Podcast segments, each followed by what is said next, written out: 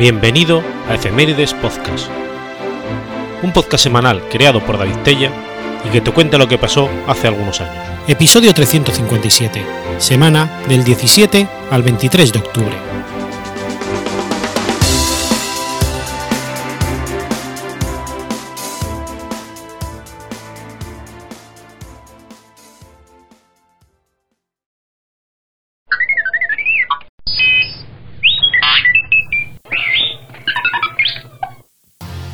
17 de octubre de 1943. Se cierra el campo de concentración de Sobibor. El campo de exterminio de Sobibor fue un campo de exterminio de la Alemania nazi creado en marzo de 1942, que formaba parte de la Operación Reinhardt. Su nombre proviene del nombre del pueblo Sobibor, junto al cual fue construido.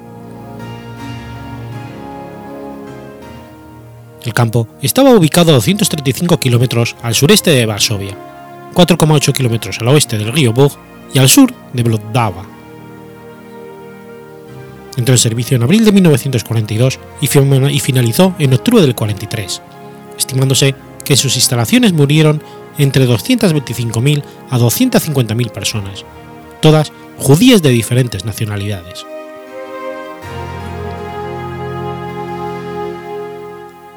Fue diseñado y construido con forma de un rectángulo de 400 por 600 metros, rodeado por una valla de alambre de espino de 3 metros de alto con ramas de árboles enganchadas al alambre para camuflar el campo.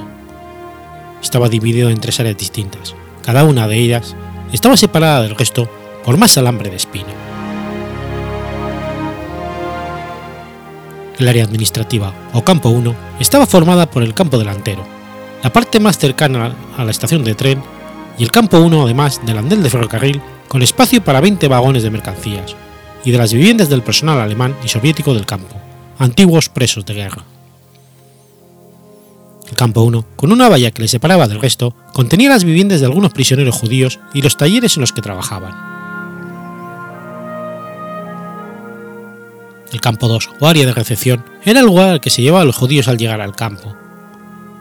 Aquí pasaban por diversas etapas antes de ser asesinados, se les quitaba la ropa, se les cortaba el pelo a las mujeres y se confiscaban los objetos de valor. El área de exterminio, o campo 3, estaba situado en la zona noroeste del campo y era la parte más aislada. En él estaban las cámaras de gas, las fosas y las viviendas de los prisioneros judíos que trabajaban allí. Un camino de 3 a 4 metros de ancho y 150 metros de largo unía el campo 2 y el área de exterminio. Estaba rodeado a ambos lados por alambre de espino camuflado con ramas de árboles para ocultarlo de la vista. El camino o tubo era utilizado para conducir a las víctimas desnudas a las cámaras de gas tras ser procesadas. Había además un sendero estrecho que unía el andén con las fosas. Se usaba para transportar a aquellos que llegaban demasiado enfermos o débiles como para andar, y para los que llegaban muertos. Las cámaras de gas se hallaban en el interior de un edificio de ladrillo. Inicialmente había tres, con una capacidad de 160 a 180 personas. Entraban a través de puertas situadas en una plataforma enfrente del edificio de ladrillo, y se utilizaba una segunda puerta para sacar los cadáveres una vez finalizado el asesinato. El gas, monóxido de carbono, era producido por un motor de 200 caballos situado en un cobertizo cercano. Las fosas estaban cerca, siendo cada una de 50 a 60 metros de largo por 10 a 15 metros de ancho y por 5 a 7 metros de profundidad. La primera prueba del sistema de ejecución tuvo lugar a mediados de abril, cuando 250 judíos, sobre todo mujeres, del campo de trabajo de Khrushchev fueron asesinados ante la presencia de todo el contingente de las SS.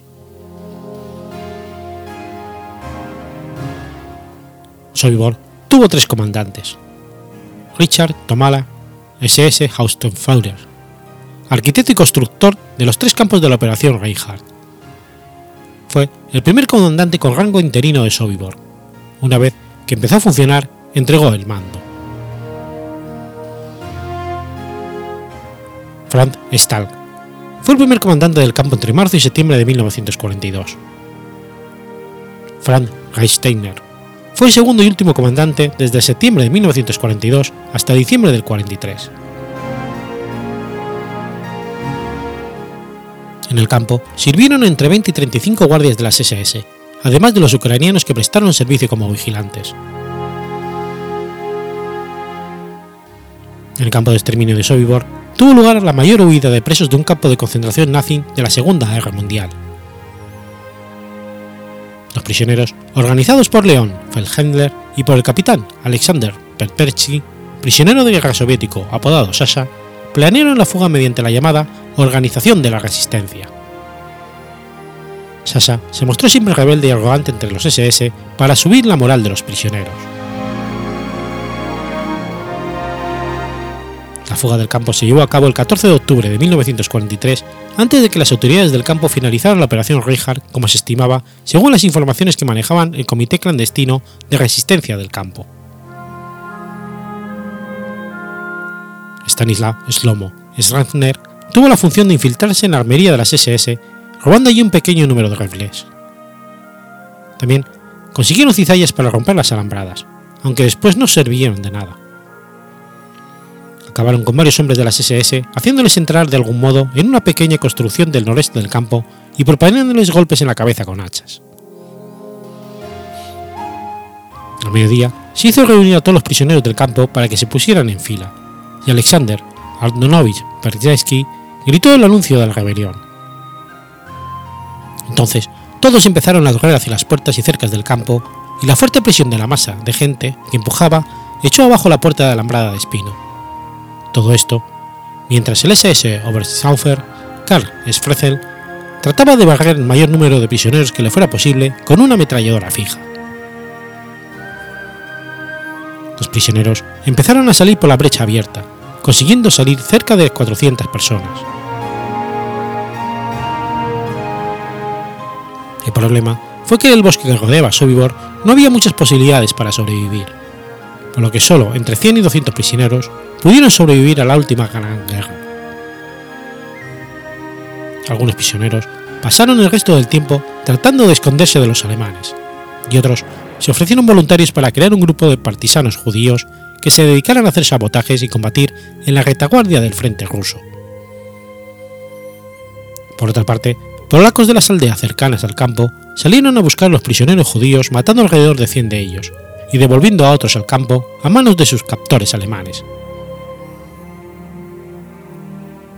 Como resultado de la primera y última fuga masiva de prisioneros, Heinrich Himmler abandonó la idea del campo de exterminio y ordenó que fuera cerrado el campo. Se destruyeron los edificios y se aró la tierra que fue cultivada. A finales de 1943 no quedaba ningún vestigio. La zona es hoy en día Santuario Nacional de Polonia al que grupos de niños van a visitarlo con sus escuelas.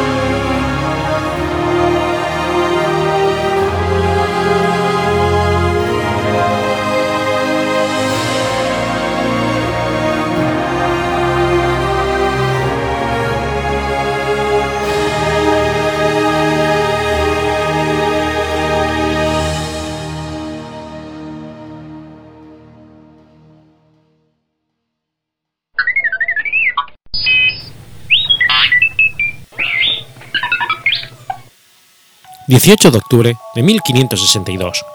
Muere Pedro de Alcántara. San Pedro de Alcántara fue un fraile franciscano español.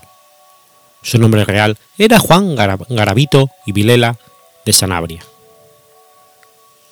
Muere a la edad de 63 años. Fue beatificado por el Papa Gregorio XV en 1622 y canonizado por Clemente IX en 1669. Nació en el seno de una familia noble. Sus padres, Alonso Garavito y María Vilela de Sanabria y Maldonado, vivieron en Villaturiel, un pueblo cerca de León, a mediados del siglo XV, en una casa ubicada a la izquierda de la puerta principal de la ermita. Tras un curso de gramática y filosofía en su pueblo nativo, fue enviado a estudiar leyes en la Universidad de Salamanca. Abandona los estudios y toma los hábitos en 1515 en el convento de San Pedro de los Majarretes, cerca de Valencia de Alcántara, donde tomará el nombre de Fray Pedro de Alcántara. Fundó el convento más pequeño del mundo, el Palancar, cerca de Pedroso de Acim. Fue amigo y consejero de Santa Teresa de Jesús. Llamado por Carlos I en su retiro de Yuste para ser su confesor, declinó el santo alcantarino dicha proposición conocido sobre todo por su penitencia, encandilaba a las masas con su oratoria. Redujo el libro de la oración y meditación de Fray Luis de Granada a su versión portátil y popular, el Tratado de la Oración y Meditación. Esta vida de contemplación no era obstáculo para estar en relación con muchas personas por vía episcopal, e incluso para hacer largos viajes, generalmente a pie, especialmente por Extremadura y Portugal por donde iba dejaba su rastro de santidad. Caminaba descalzo y se cantaban los prodigios que ocurrían en torno a su persona, como sería pasar el tietar sobre las aguas, el no mojarse en plena tormenta o el que la nieve formase una pequeña cavidad a su alrededor en el puerto del Pico, cuando regresaba de un viaje a Ávila.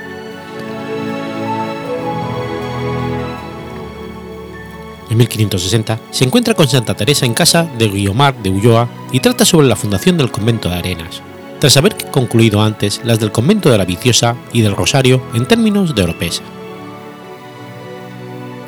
Pedro de Alcántara tranquiliza y asegura el espíritu de Teresa de Jesús, y entre ambos santos surge una profunda y sincera amistad. En adelante, él es el consejero fiel de la santa y quien la orienta y le da el impulso definitivo para iniciar la reforma del Carmelo con la fundación del convento de San José de Ávila. Y Pedro abre su corazón a la Madre Teresa, que sería su primer biógrafo, dedicándole tres capítulos de su autobiografía. Es probablemente con ocasión de este viaje, de paso por Ávila, cuando Pedro de Alcántara conoce en Arenas la ermita de San Andrés del Monte, a poco más de dos kilómetros de la villa. Levantada en el primer tercio del siglo XVI, era esta una pequeña edificación de poco más de 30 metros cuadrados de estilo gótico isabelino, la cofradía aranense de San Andrés se la ofreció para la fundación de un nuevo convento en su reforma. Cuentan las crónicas que tanto agradó al santo el lugar que exclamó, Dios tiene grandes designios sobre este lugar. De ahora en adelante, Arenas y su comarca experimentarán las riquezas del apostolado y el ejemplo de la vida del fray Pedro, que fija su residencia en Arenas en la primavera de 1562. Viajaba en un asnillo a Ávila, Oropesa y al convento de Nuestra Señora del Rosario, situado en la proximidad del actual pantano de Rosarito. Mientras se construía el pequeño convento, vivía en una casa que tenía la cofradía del mismo nombre en el pueblo y que después se convirtió en enfermería. Al agravarse su enfermedad, el 12 de octubre se hace llevar a Arenas, donde quiere recibir la muerte rodeado de sus hermanos entre los cuales García Garavito, María Villena y Pedro Barrantes Maldonado por parte de madre. En el, amanecer del 18 de octubre, alegre al verse ya de partida para la gloria, después de pedir perdón a su cuerpo por las asperezas y rigores con lo que había tratado todo el tiempo de su vida, comenzó a rezar el Salmo Miserere, quedándose absorto en la contemplación de la Trinidad y la Virgen María. Vuelto en sí, entregaba su espíritu diciendo, ¡Qué alegría cuando me dijeron, vamos a la casa del Señor. La noticia de su muerte se difundió inmediatamente por toda la comarca. Las gentes de Arenas y sus alrededores acudieron en masa a dar su último adiós a aquel de cuya compañía, amistad, favores espirituales y testimonio de vida había gozado, y al que todos consideraban santo. Se le entierra en la iglesia del convento llamado entonces San Andrés del Monte. Con motivo de su beatificación, la villa lo declara patrón en 1622 e hizo voto de tener por día de fiesta perpetuamente el 19 de octubre de cada año.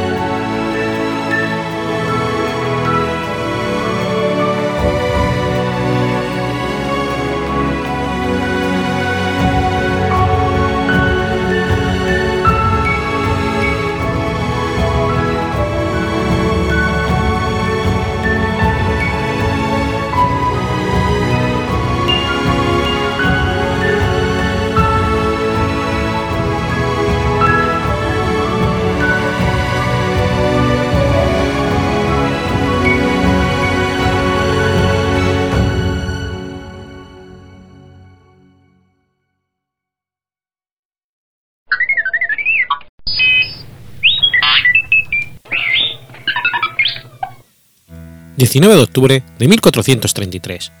Nace Marsilio Ficino. Marsilio Ficino fue un sacerdote católico, filólogo, médico y filósofo renacentista italiano, protegido de Cosme de Medicis y de sus sucesores, incluyendo Lorenzo de Medici. Fue además el artífice del renacimiento del neoplatonismo y encabezó la famosa Academia Platónica Florentina. Era hijo de Iotifece, un médico cirujano al servicio de los Medici. Su nombre, Ficino, viene probablemente de la abreviación del nombre del padre. Lo usó por primera vez en 1456. Entre 1448 y el 51 estudió medicina en la Universidad de Pisa Florencia, pues su padre quería que tuviera su misma profesión. Sin embargo, aunque Marsilio publicó algunas obras médicas, no consiguió esta carrera se interesó por la filosofía neoplatónica gracias a la influencia del personaje como Jorge Gemisto Bretón y Basilio Besarión. En 1459 funda la Academia Platónica Florentina con Cosme de Medici y se dedicó con intensidad a aprender el griego. En 1473 es ordenado sacerdote. Recibe después a dos comunidades a modo de prebendas por parte de Lorenzo de Medici y es nombrado canónico de la Catedral de Florencia. Tradujo del griego al latín los diálogos de Platón, Plotino y el Corpus Hermeticum, y algunos tratados y cartas escritos por un monje desconocido del siglo V, el pseudo Dionisio Areopágita. Escribió aparte de un enorme epistolario un famoso comentario al banquete de Platón y la teología platónica, aspiraba a una fusión de platonismo y hermetismo con el cristianismo. Y en el de Vita llegó a tener problemas con la Inquisición por sus afirmaciones que ponían a entenderse como un retorno al paganismo y como favorecimiento a la determinación astrológica. Mentor y amigo de Pico de la Mirandola, modificó definitivamente el enfoque sobre la melancolía, haciéndola característica del genio literario y creador, ejerciendo así una enorme influencia. Su filosofía contribuyó al surgimiento de creaciones artísticas como la primavera y el nacimiento de Venus de Botticelli, y su influjo se extendió por todo el Renacimiento, llegando a afectar a personalidades tan diversas como Durero, Agrippa von Nestheim, Paracelso, Milton y Pico de la Mirandola. En los tiempos difíciles de los Medici, se unió más a ellos e incluso apoyó a Savonarola, aunque se mantuvo al margen de los problemas que lo llevaron a la muerte los últimos años de su vida, los dedicó a escribir un comentario de las epístolas paulinas, aunque no alcanzó a concluirlo. En el centro del pensamiento filosófico de Ficino se encuentra la metafísica de Plotino. Asumió la teoría de las emanaciones divinas propias del neoplatonismo. Aunque mantuvo abierta la posibilidad del hombre de conocer a Dios, afirma que esto solo se logra a través de la purificación interior típica de la moral estoica. Otro elemento que destaca Fisino es que el verbo o logos divino es el complemento de un proceso iniciado en la Edad Antigua, desde Hermes Trismegisto, Orfeo, Pitágoras, Platón. Según esta serie histórica, habla de una pía filosofía que se identifica con, con el dogma religio, compleja y misteriosa que no puede ser divulgada a todos. En el campo teológico, las teorías de Ficino tuvieron una gran influencia en el siglo XV. Desde el punto de vista religioso, se puede decir que su pensamiento puede ser interpretado como un signo de tolerancia religiosa, un fuerte misticismo sin menoscabar el ideal humanista del hombre como el centro del universo y la concepción del arte como expresión de la idea hacia lo absoluto.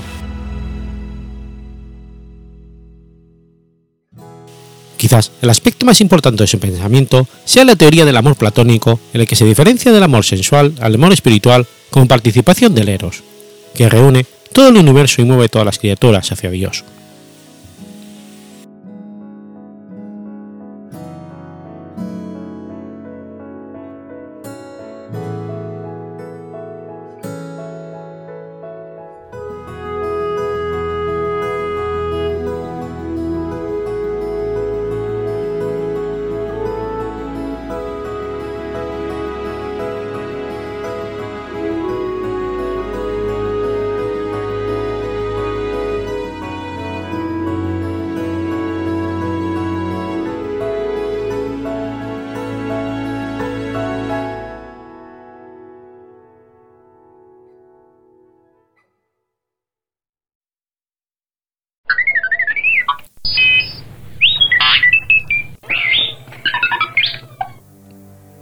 20 de octubre de 1827, ocurre la Batalla de Navarino. La Batalla de Navarino fue una batalla naval librada en 1827 durante la Guerra de Independencia de Grecia, en Navarino. Combatieron las flotas otomana y egipcia contra las flotas combinadas británica, francesa y rusa, siendo el triunfo de esta última. En 1821, los griegos se habían alzado contra la administración otomana. Al principio, habían logrado numerosas victorias y proclamaron la independencia en enero de 1822. Las victorias griegas habían sido efímeras. Sin embargo, en parte porque los insurgentes se habían dividido pronto en facciones rivales que se enfrentaban en dos guerras civiles. El sultán Mahmud II había solicitado la ayuda de su vasallo egipcio Mehmet Ali, que en 1824 había despachado a Grecia a su hijo Ibrahim Bajá, con una flota con 8.000 hombres a los que luego se unieron otros 25.000. La intervención de Ibrahim resultó decisiva. Los otomanos dominaban de nuevo el Peloponeso en 1825. La fortaleza de Mesolongi cayó en su poder en 1826 y retomaron Atenas en el 27. Los griegos no controlaban ya más que Nauplia, Hidra, Estepes y Egina. La actitud de las potencias europeas era entonces ambigua, como la de sus representantes en el Levante. El lanzamiento griego, considerado liberal y nacional, no convenía a la Austria de Metternich, principal artífice de la política de la Santa Alianza.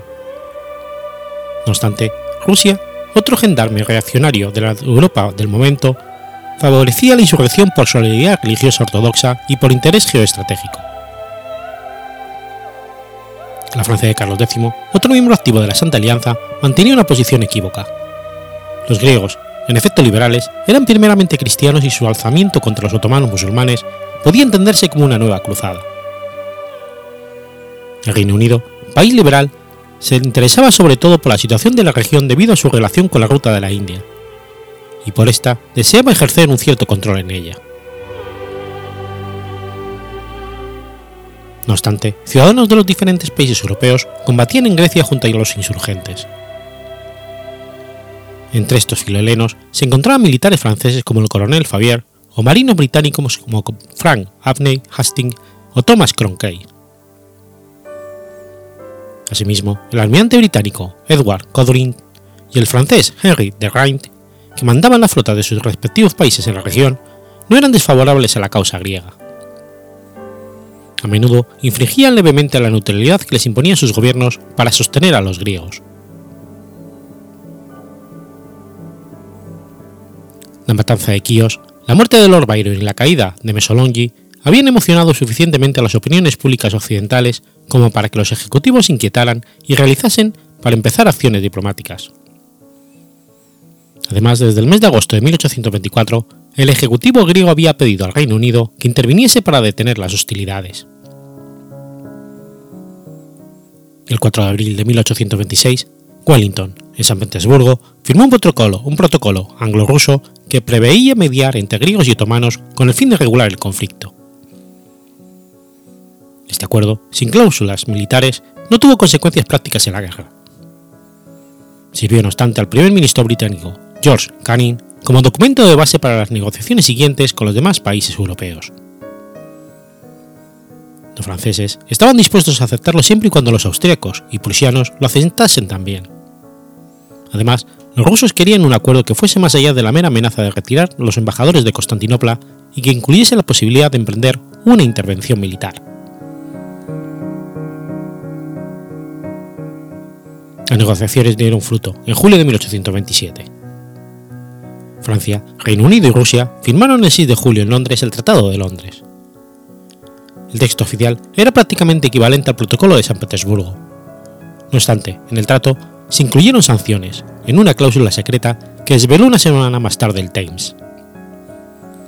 Esta cláusula preveía que en caso de rechazo del Imperio Otomano, las potencias reconocerían de hecho a Grecia enviando cónsules y se interpondrían entre las beligerantes. Desde el 9 de junio de 1827, el Imperio Otomano había hecho saber que rechazaría toda tentativa de mediación y armisticio presente o futuro. El Tratado de Londres no cambió nada. Además, las flotas francesas y británicas presentes en el Mediterráneo Oriental no eran suficientemente fuertes para impresionar a la sublime Puerta e impedirla a aceptar los términos del tratado. El 16 de agosto, el texto de este fue presentado oficialmente al Reims Effendi, el ministro de Asuntos Exteriores otomano. El 30 de agosto, este negó haber recibido ningún documento.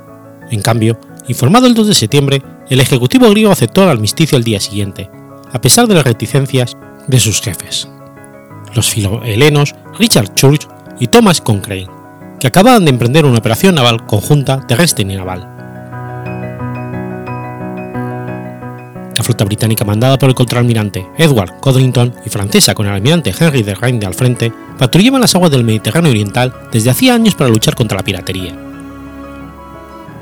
Las órdenes poco precisas que habían recibido sobre la actitud que debían adoptar en la situación creada por la guerra de independencia griega dejaban cierta autonomía a los almirantes. Cuando regresó a su puesto en febrero de 1826, Codrington heredó las órdenes de su predecesor, Sir Harry Burran Neil, mantener la seguridad de los súbditos británicos de la República de Islas Jónicas, protectorado británico. Tenía también que pedir a Ibrahim Baha que renunciase a su proyecto de barbarización de Morea y, en caso de que rechazase hacerlo, informar al soberano británico. Este proyecto de barbarización era un rumor persistente, propagado principalmente por Dorothea von Benkendorf, la esposa del embajador de Rusia en Londres, el príncipe de Lieven. La escuadra rusa que debía interponerse entre griegos y otomanos comenzó a reunirse en Kronstadt un mes antes de que se firmase el Tratado de Londres. El zar Nicolás I, cuando la pasó revista el 10 de junio, declaró que en caso de operaciones militares, el enemigo sería tratado a la rusa. La orden era así de clara.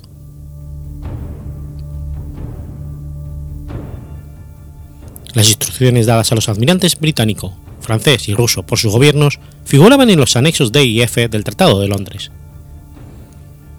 La hipótesis que asumía era que los otomanos rechazarían la propuesta de armisticio y de mediación, mientras que los griegos la aceptarían. Los almirantes deberían entonces tomar las medidas más eficaces y expeditivas para poner fin a las hostilidades y derramamiento de sangre. Utilizar todos los medios para obtener un armisticio inmediato y organizar escuadras encargadas de impedir que cualquier refuerzo turco o egipcio alcanzase Grecia. No obstante, la violencia debía reservarse como único recurso. Para todos los casos no previstos en las instrucciones, los almirantes contaban con permiso para actuar como considerasen oportuno. El almirante británico y el francés recibieron estas instrucciones el 7 de agosto, mientras se encontraban en Esmirna. De Rigny las encontró muy poco precisas. Con fin de obtener mayor detalle, Codrington solicitó aclaraciones a Stratford Canning, embajador británico en Constantinopla. Las respuestas fueron claras. Aunque la potencia deseaba evitar la guerra, el bloqueo debía, en último recurso, imponerse a cañonazos si resultara necesario.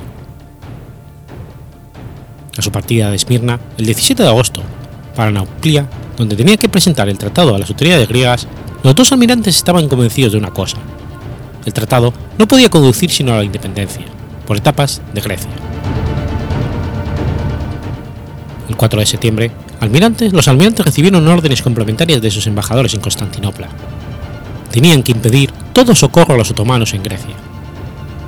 Debían además proteger, en cooperación con los griegos, todas las regiones que habían tomado parte en la insurrección. Finalmente, tenían que animar a los buques turcos y egipcios a que regresasen a Constantinopla o Alejandría. Si los barcos otomanos persistían en permanecer en Grecia, el texto de las instrucciones precisaba que tendrían que correr los riesgos inherentes a la guerra.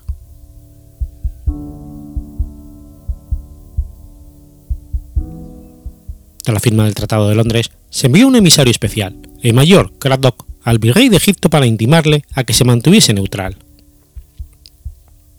Las cancillerías europeas sabían que la flota turco-egipcia se había reunido en Alejandría con la misión de zarpar y unirse con Ibrahim Baha. Craddock llegó a Egipto el 8 de agosto, tres días después de la partida de la flota, que contaba con algo menos de 90 embarcaciones al mando de Moharrem Bey, un cuñado de Ibrahim Baha.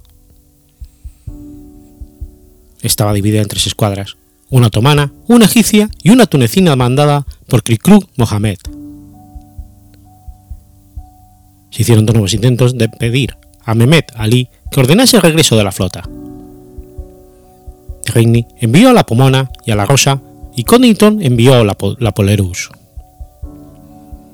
Pero el virrey no podía acceder a riesgo de romper definitivamente toda relación con el sultán.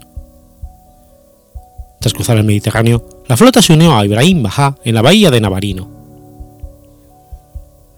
Otra escuadra, con una veintena de naves y mandada por Tahir Bajá, había sido avistada por la fragata francesa Armid a la altura de Citera el 6 de agosto. Venía de Constantinopla y se dirigía también hacia la bahía de Navarino. Ibrahim Bajá había previsto utilizar estas flotas para llevar a cabo un ataque que consideraba decisivo contra Hidra, uno de los últimos baluartes griegos y el principal arsenal de la flota griega. Esperaba así poder poner fin a la guerra con una victoria otomana. La flota otomana se reunió en la bahía de Navarino el 7 de septiembre. Al enterarse, Codrington abandonó Nauplia y, ancló a la entrada de la bahía el día 12. Con esta maniobra consiguió que Ibrahim, Bajá ordenase la vuelta a la primera escuadra que había enviado contra Hydra. La flota francesa se unió a la británica el 22 de septiembre. Condriton y Ridney se reunieron con Brahim Bajá tres días más tarde. Cada una de las partes expuso sus órdenes. Las de Brahim Bajá consistían en atacar Hydra. Los almirantes francés y británico, por su parte, indicaron que debían impedirlo, destruyendo la integridad de la flota otomana si resultaba necesario y solicitar que evacuasen Grecia. Ibrahim Bajá convino en suspender todas las operaciones militares hasta recibir nuevas órdenes, bien de Alejandría o de Constantinopla hacia mediados de octubre. Las flotas occidentales se retiraron para avituallarse y dejaron únicamente dos barcos para vigilar la zona.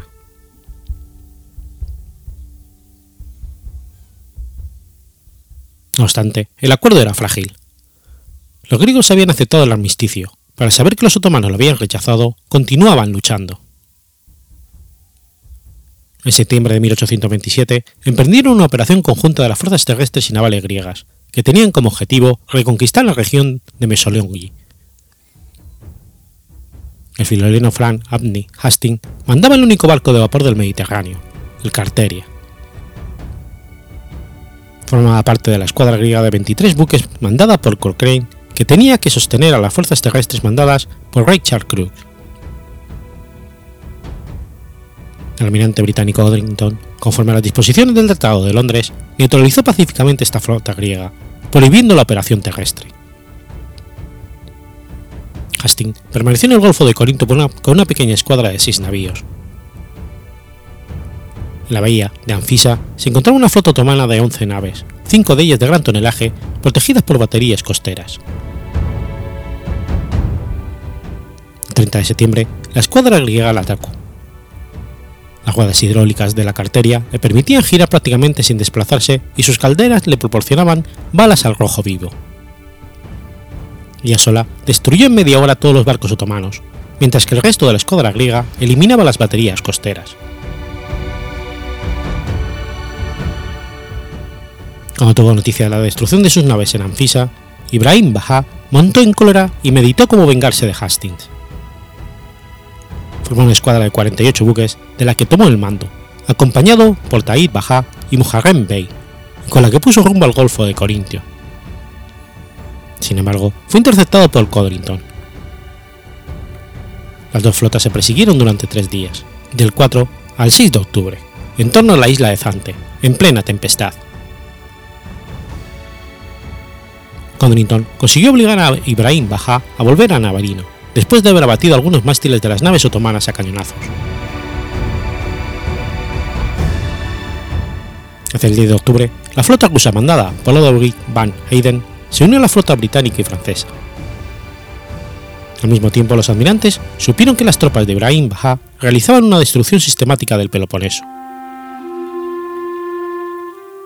Desde la mar, en la bahía de Kalamata, la tripulación de la Cambrian podían ver las huertas incendiadas, resultado de esta política de tierra quemada. Resultaba evidente que bloquear la flota egipcio otomana en la bahía de Navarino resultaba insuficiente y no impedía los desmanes en tierra. Las órdenes, además, indicaban que las flotas debían proteger las regiones insurrectas. El 18 de octubre, los tres almirantes firmaron un protocolo en el que exponían sus intenciones. Deseaban mostrar que continuaban obedeciendo las instrucciones recibidas.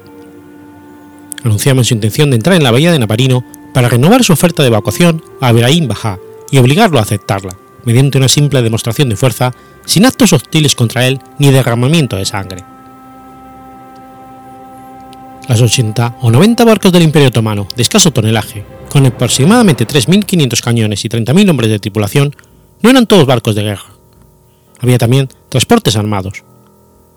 En total, los buques de guerra debían ser unos 60, con aproximadamente 2.000 cañones y 22.000 hombres en las tripulaciones, con dos buques insignia, el Gu Reba, la almiranta turca de 74 cañones de la guerra, la almiranta egipcia de Mohammed Bey con 70 cañones.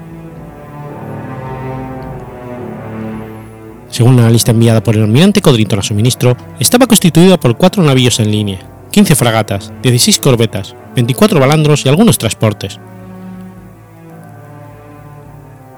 En el precis de la Bataille de Navarin, escrito por oficiales franceses y aprobado por De Rhein, estaba formada por tres navíos de línea de 64 cañones, 20 fragatas, 32 corbetas, 7 bergantines o balandros y 5 brulotes.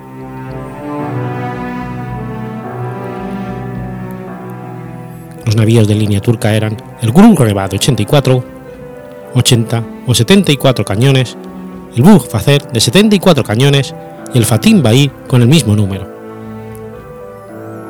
Debió haber unas 15 fragatas turcas, así como una decena de fragatas de 42 cañones. Las fragatas egipcias eran de 60 cañones y dos corbetas de 44 cañones. el rey de Egipto había recurrido a Francia para modernizar su marina. Se había asignado oficiales franceses a su servicio. Algunos estaban destacados en la flota egipto-otomana anclada en Navarino. De Ridney les escribió el 15 de octubre para combinarles a la que abandonasen con el fin de no tener que combatir contra su propio pabellón si tenía lugar un enfrentamiento. Marcharon a bordo de un barco austriaco. Solo permaneció en la escuadra otomana el capitán Letelier. No abandonó al almirante Mohammed Bey la guerra hasta que hubo comenzado la batalla. Fue de hecho Letelier quien dispuso la flota egipto-otomana en la bahía. Hicieron falta tres días para aplicar su plan. La flota se dispuso en herradura en tres líneas en torno a la pequeña isla del centro del puerto. Los brolotes se colocaron a cada lado de la entrada de la bahía. Los diferentes jefes de la flota turco-egipcia no deseaban batirse con la flota combinada de las potencias, que sabían más potente que la suya. Esperaban que su colocación en la bahía sería suficientemente impresionante para que desistieran de penetrar en ella, o al menos para que se retirase rápidamente si acababan por hacerlo. No obstante, en la mañana del 20 de octubre, Tahir Baja había informado a sus capitanes de que no daría orden de atacar, pero les permitía defenderse si se sentían amenazados. La flota combinada penetró en la bahía de Navarino a última hora de la mañana del día 20 de octubre de 1827. La formación acordada la víspera por los tres almirantes. El tiempo era claro y una pequeña brisa soplaba del sur. Las once naves británicas entraron las primeras. Los tres navíos de línea fueron a colocarse prácticamente en el centro de la flota egipto-otomana, mientras que las naves más ligeras debían vigilar los brulotes en la entrada del puerto. Las siete embarcaciones francesas se ubicaron al este de las británicas, frente a la costa y a las naves egipcias, con el fin de asegurarse que los marineros franceses prestados a Egipto abandonarían la flota enemiga en caso de enfrentamiento. Los ocho buques rusos se dispusieron al oeste de la formación británica, donde formaron un grupo con poco más, un poco más compacto que los otros dos.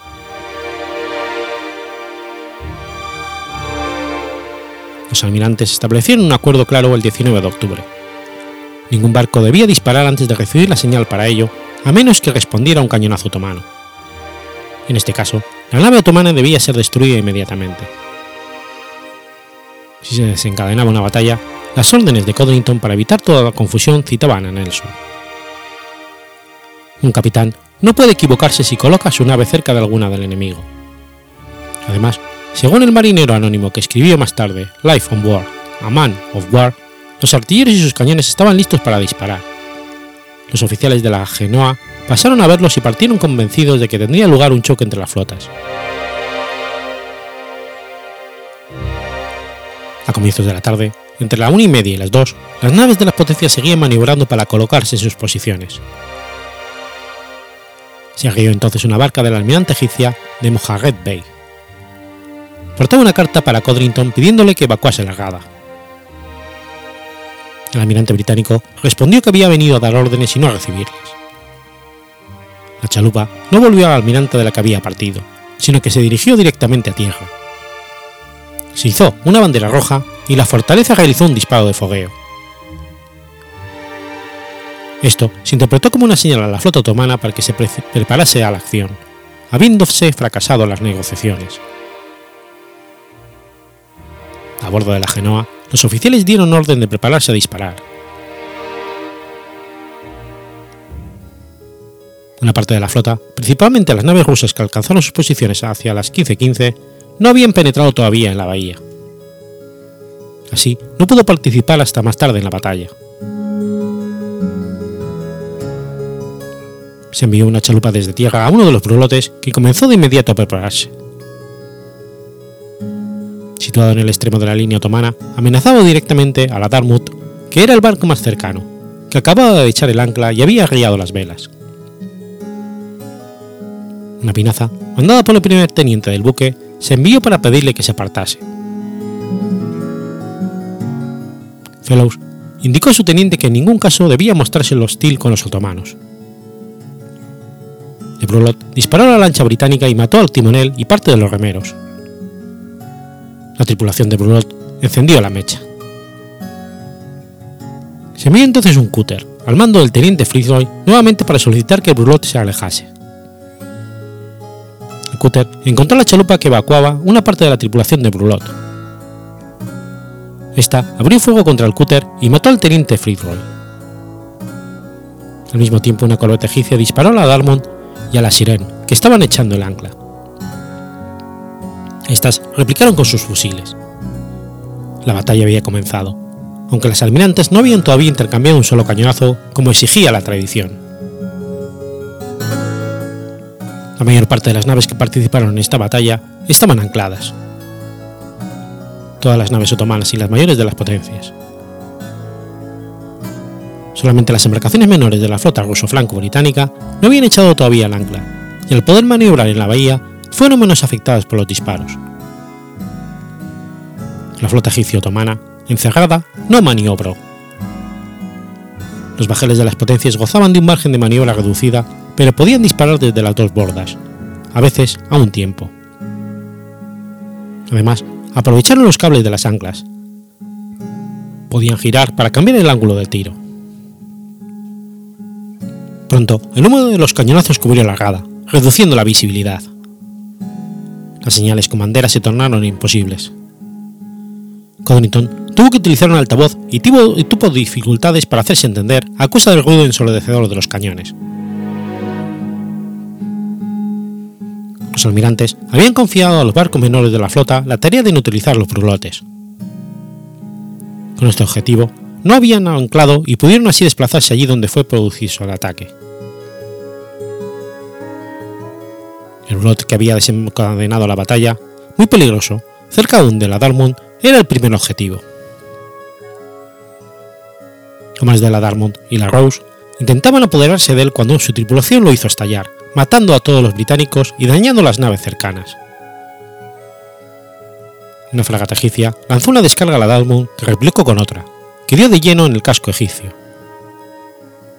Pero la Dartmouth estaba sometida al fuego de tres fragatas turcas y egipcias y al de una corbeta, la Armid, que acudió en su auxilio. Capitán Hugon, que la mandaba, maniobró para no estorbar el fuego británico. Cuando el navío francés se apoderó finalmente de una de las fragatas turcas, enarboló en ella las banderas francesa e inglesa, mostrando así que no había hecho más que acabar el trabajo eh, empezado por la Dartmouth.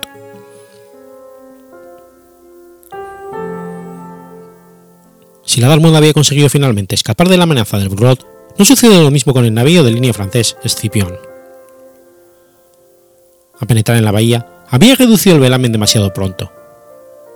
Se encontraba por ello a un tiro de la fortaleza costera cuando se convirtió también en el blanco de algunas fragatas egipcias. Además, un brulot logró engancharse a su proa. Todos los esfuerzos de la tripulación francesa para desligarlo fracasaron la nave estaba a sotavento, así que las llamas comenzaron a amenazar todo el casco del Escipión y ascendieron sus obenques de los mástiles a proa. Algunos artilleros fallecieron quemados mientras servían sus piezas, que disparaban contra la fortaleza y los barcos enemigos. El capitán Milius cortó el ancla para poder maniobrar mejor y tratar de desembarazarse del brulote. Ayudó en esta labor una chalupa del Trident que consiguió atar una maga al brulot y con ayuda de tres naves británicas remolcarlo y alejarlo del Escipión. Dos goletas francesas, la Cion y la Dame, hundieron el buque. Ningún otro brulot amenazó seriamente a los barcos de las potencias, pero los enormes esfuerzos desplegados para deshacerse de uno solo demuestran el peligro que comportaban.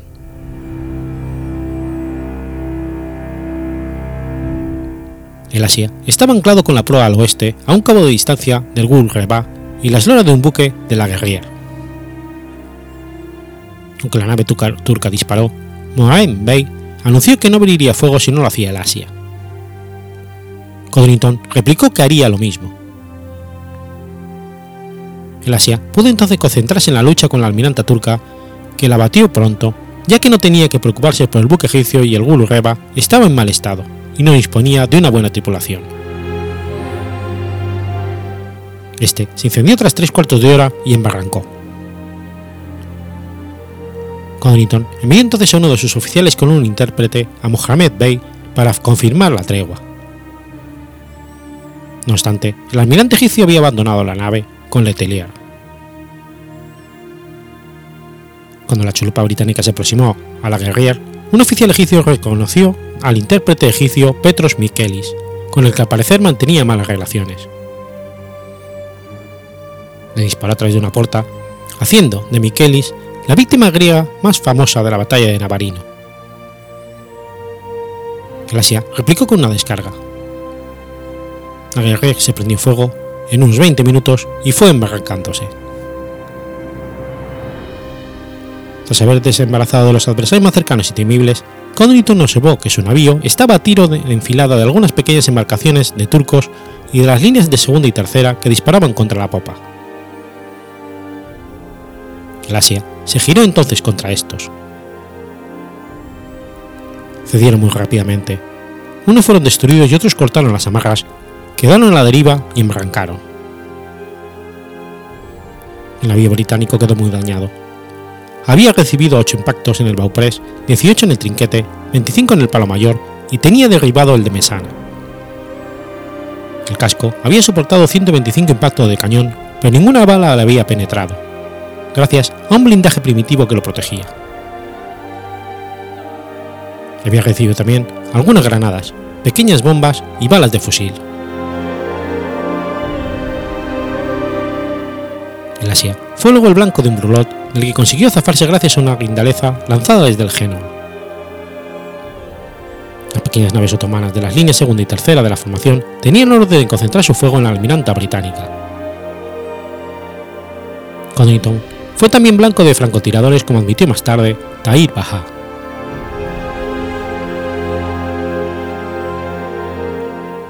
La estaba anclada con la proa al sur, en paralelo a la primera fragata de línea egipcia, la Ishania.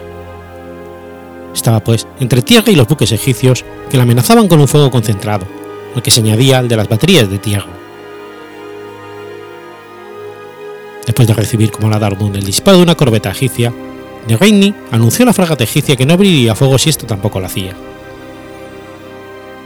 Esta última respondió a la propuesta con una descarga contra la Siren y la Darmund. La primera falleció uno de los marineros por los cañonazos egipcios. A continuación, el buque disparó contra la fragata enemiga. El combate duró hasta alrededor de las 4 de la tarde, aunque de Rhein consideró que se había deshecho de la Isania en una media hora. La fragata egipcia muy dañada acabó por explotar. La Siren viró entonces al oeste con el apoyo y amparo de dos navíos de línea, el Trident y el Escipión.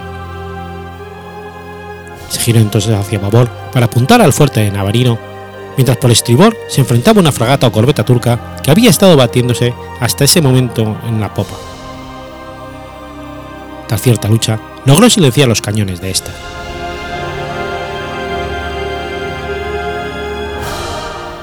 La rusa entró un poco después que las demás en la bahía, una vez comenzada la batalla. Pero a pesar del fuego de los barcos otomanos, fue a colocarse tanto como le fue posible con la humareda de los lugares que le había asignado la víspera. El Azov fue a anclarse al extremo de la formación en la, en la convexidad de la herradura otomana, al lado de los navíos de línea Albión y Bresluona, con lo que se batió de 3 a 5 buques otomanos. Luego, viendo la, Asia ensalzado en la fragata de Mohammed Bey, pivotó sobre sus anclas, transportó 14 cañones a popa y disparó a la nave egipcia, que se incendió. Con sus fusiles, el azozo impidió todas las tentativas de los marineros de la fragata de apagar el fuego. La almiranta rusa sufrió 24 muertos y 60 heridos. Sus mástiles habían quedado tan dañados que apenas podían aguantar las velas. En su casco se contaron 153 agujeros de bala, de los que 7 habían perforado el fondo. El Azov había hundido dos grandes fragatas y una corbeta y desarbolado un barco de 60 cañones que encalló antes de volar por los aires. El Albión, navío de guerra británico, había penetrado demasiado en la bahía. Cuando la batalla comenzó, no había acabado de echar el ancla y tuvo que enfrentarse a una fragata turca a la que había golpeado con el bauprés de la mesana. La fragata recibió una descarga cerrada del barco británico al tiempo que una chalupa de Albión se acercó y le cortó las amarras, lo que hizo que marchase a la deriva en llamas. No obstante, el Albión luchaba contra tres barcos otomanos. Se salvó primero por la impericia de los artilleros otomanos y después por la llegada de Breslau. Tras haber socorrido al Albión, la Breslau tiró de su cable para acercarse al Azov y a las baterías de Esfanteria. Las tres naves que operaron atacaron y hundieron junto cinco embarcaciones turcas, una de ellas un navío de línea de 74 cañones, mientras que otros dos buques turcos quedaron neutralizados. La Genoa, encerrada en el Cabo del Norte, se encontró luchando por estibor con tres adversarios, dos navíos de 74 cañones y una fragata de 60. Sufrió el mayor número de bajas, 26, entre ellas la muerte de su capitán, Walter Baus. Durante las primeras horas, la Genoa no pudo disparar más que contra uno de los navíos de 74 cañones, mientras que éste le machacaba con balas de piedra de 110 libras. Un mercantil británico, muy dañado que había perdido sus amarras, fue remolcado por la fragata rusa Constantin, lo que evitó que encallase. La fragata francesa Armide y la británica Talbot tenían por objeto las baterías costeras de Esfanteria. Las bombardearon mientras recibían a su vez los disparos de dos fragatas y cinco corbetas turcas del extremo oeste de la formación de herradura enemiga.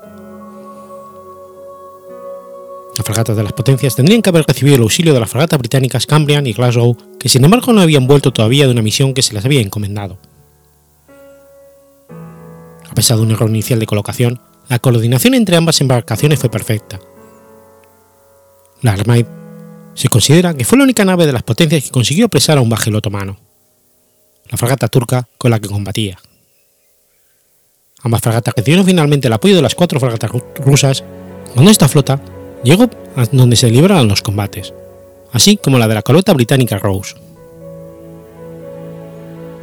Un brulot turco les prestó también su ayuda involuntaria. Con las velas ardiendo, falló el blanco y fue a incendiar una fragata turca en segunda línea.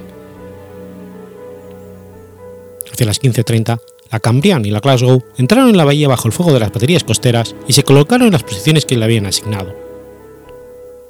Después de haber participado en la destrucción de media docena de buques otomanos, la Cambrian dirigió sus tiros, por encima de las fragatas, contra la batería costera en Esfanteria y la bombardeó hasta el final del combate, mientras que la Glasgow disparaba al fuerte de Navarino. No obstante, una de las fragatas rusas disparaba más contra los barcos aliados que contra los turcos. Dos oficiales de la Talbot, que acudieron a ella a protestar, encontraron a la mayor parte de la tripulación completamente ebria. Parece, sin embargo, que fue el único caso de embriaguez en la flota. Hacia las 5 o 6 de la tarde, al anochecer, después de cuatro horas de lucha, la batalla cesó, pero los marineros de la flota de las potencias permanecieron en sus puestos de combate toda la noche. Así, hacia las diez y media, el Genoa vio aproximarse una fragata a todo trapo de la que brotaba humo, lo que le hizo parecer un brulot. Antes de que el navío británico pudiese reaccionar, un barco ruso disparó una descarga que hizo estallar la fragata desconocida.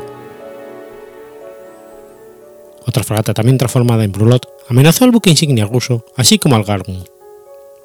Este último lo tomó al abordaje y el marino turco a cargo de encender la mecha cayó empuñándola.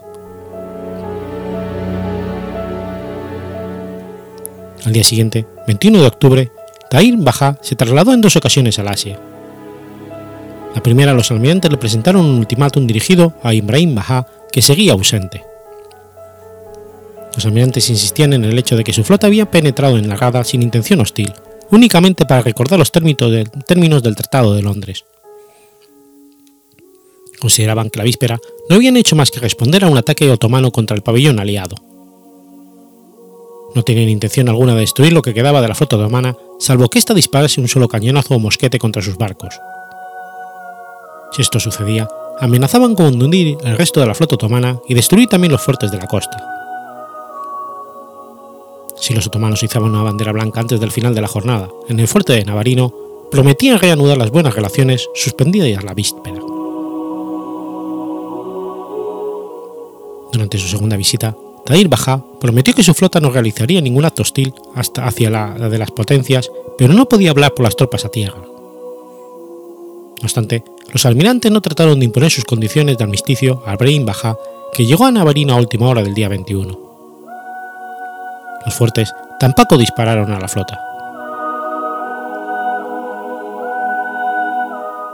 La flota de las potencias abandonó la bahía de Navarino el 25 de octubre lo que quedaba de la flota otomano egipcia zarpó en diciembre.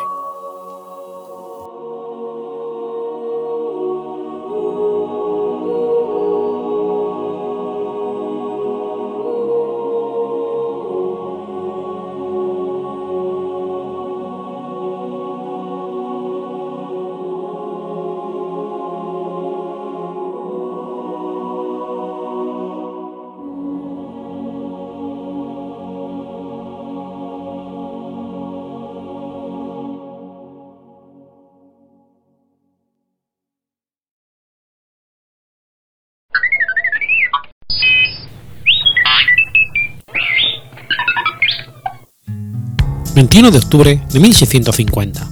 Nace Jean Bart.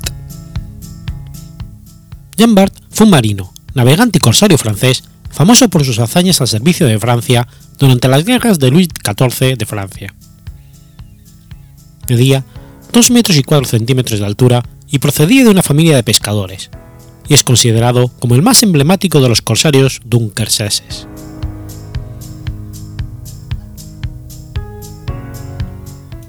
Comenzó a navegar en 1667 a los 15 años, a las órdenes de Reuter, para las Provincias Unidas de los Países Bajos y participó en la, en la campaña del Támesis. Durante la Guerra de Holanda fue corsario en nombre de Francia y acumuló presas, más de 50 entre los años 1674 y 78.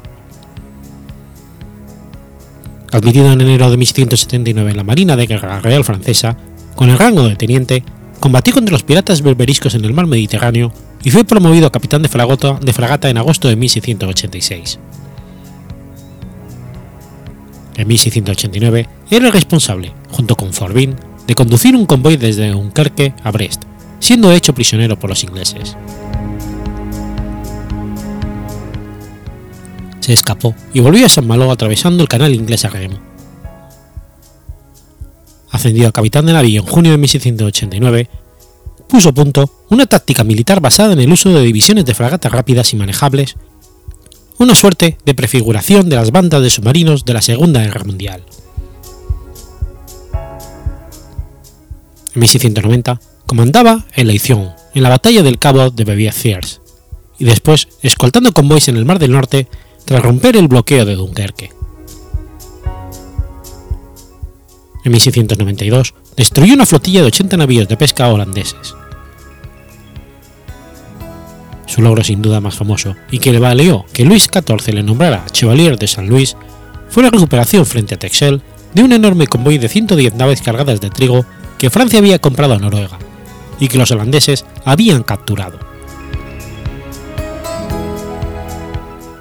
En junio de 1696, libró en Doggerbank un violento combate con una escuadra holandesa, destruyendo más de 80 barcos y reentrando en Dunkerque tras frustrar la vigilancia inglesa.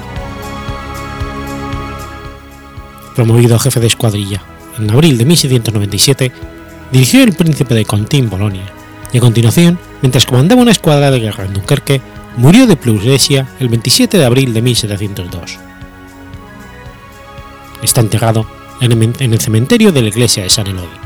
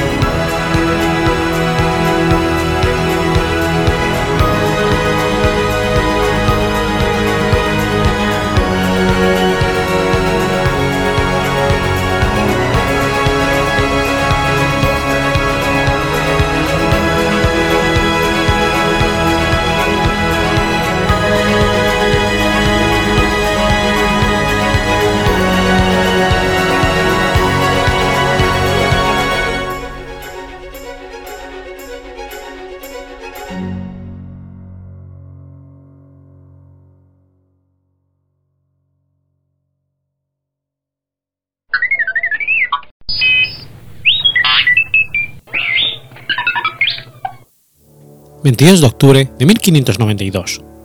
Nace Gustav Horn. Gustav Horn af Bonenborg, conde de Pori, fue un político militar sueco. Nació en el seno de una familia noble sueca. Fue nombrado alto canciller del reino y miembro del Consejo Real en 1625, mariscal de campo en 1628, gobernador general de Livonia en 1652 y desde el 53 miembro del Consejo Privado como Riksmark. Durante la Guerra de los Treinta Años contribuyó de forma decisiva actuando como comandante en la victoria, sueca en la batalla de Breitfeld en 1631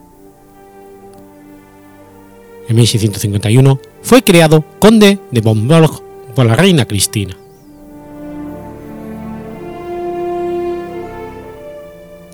Gustav Horn era el menor de los hijos del mariscal de campo Carl Eriksson Horn y Angreta von Delwing.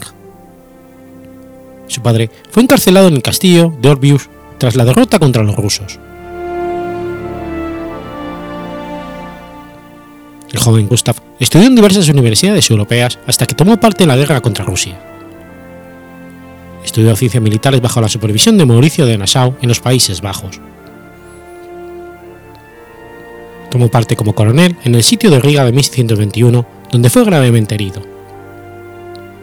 Él fue quien dirigió la conquista de Tartu en Livonia. Junto al barón Johann de Lagardy dirigió la defensa de Livonia contra Polonia en los últimos años de la década de 1620. A la edad de 35 años, fue elevado al grado de mariscal de campo por el rey Gustavo Adolfo.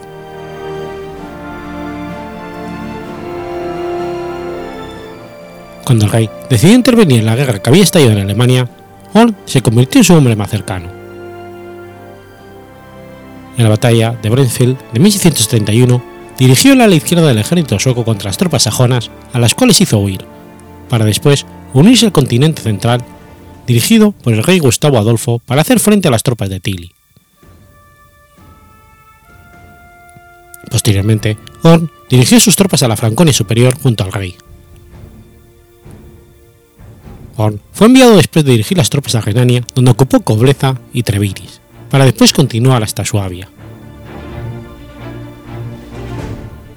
Tras la muerte del rey Gustavo Adolfo, tanto Horn como Johann Banner fueron los encargados de dirigir al ejército sueco en Alemania, mientras que su cuñado, su cuñado Axel Exentierna, tomó el mando del gobierno civil.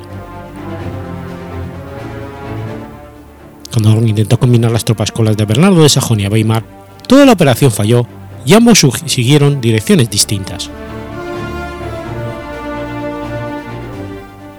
Tras la muerte de Wallenstein en 1634, Horn conquistó alguna zona de Suabia, y a pesar de todo fue derrotado y hecho prisionero en la batalla de Nordlingen, siendo liberado solo en 1642 en un doble intercambio de prisioneros con los imperiales.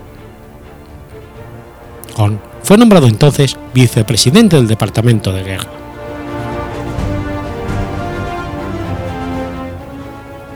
Durante la guerra contra Dinamarca, Horn dirigió el ataque contra Escarnia, conquistando dicha provincia, excepto las ciudades de Malmo y Kristianstad. El asedio de Malmo no dio resultados hasta que el Tratado de Bronsebro finalizó la guerra.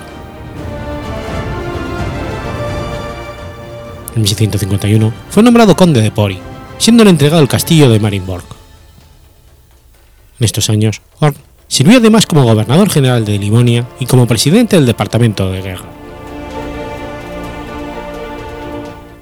Al estallar la guerra contra Polonia en 1655, fue el encargado de defender a Suecia de los ataques polacos. Gustav Horn fue uno de los comandantes más hábiles del rey Gustavo Adolfo y también un capaz administrador. Se casó con Cristina Oxentierna, hermana del canciller Axel Oxentierna, en 1628. De este matrimonio nació la condesa Agneta Horn, su heredera, que se casó con el barón Lars Cruz of Kuden, señor de Arbalia. En 1643 contrajo segundas nupcias con Sigrid Brilke, con la que tuvo dos hijos, la condesa Eva Horn y la condesa Lovisa Horn.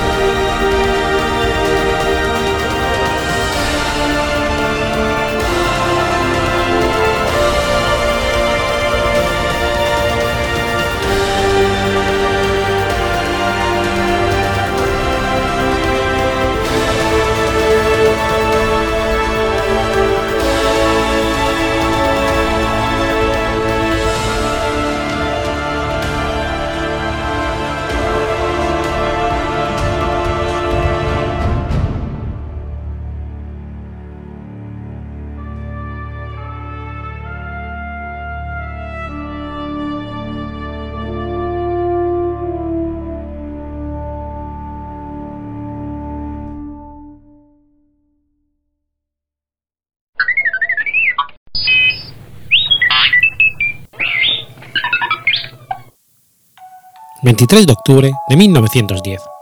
Muere Chulalongkorn. Chulalongkorn el Grande, o Rama V, fue el quinto rey de la dinastía Chakri de Tailandia, entonces conocida como Siam. Es considerado uno de los más grandes soberanos de Tailandia y el hombre que introdujo al país en el mundo moderno. Nació el 20 de septiembre de 1853, hijo del rey Mongkut y la reina de Psrinda. Recibió una amplia formación incluyendo clases particulares de prestigiosos profesores como Anna Leobard Wentz, tema en el que se basó libremente la película Ana y el Rey. Fue el último monarca tailandés en recibir educación formal completa dentro del país.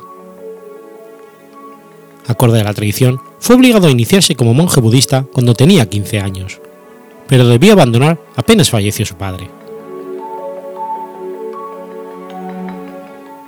Sucedió a Mongkut oficialmente el 1 de octubre de 1868, pero bajo la regencia de Shi Sirawonse durante cuatro años, cuando visitó los territorios de Java y Singapur en 1871 y más tarde India, donde conoció la política internacional colonialista, principalmente de los países europeos. También visitó Malasia, Birmania y Bali.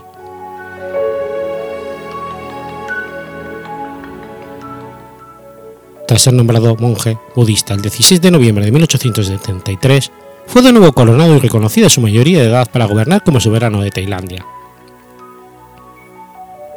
Durante la época, contuvo los deseos de expansión colonial de Francia y el Reino Unido en el sudeste asiático y finalmente consiguió sostener la independencia de Tailandia, aunque hubo de ceder algunos territorios como Laos, Camboya y zonas al norte de Malasia.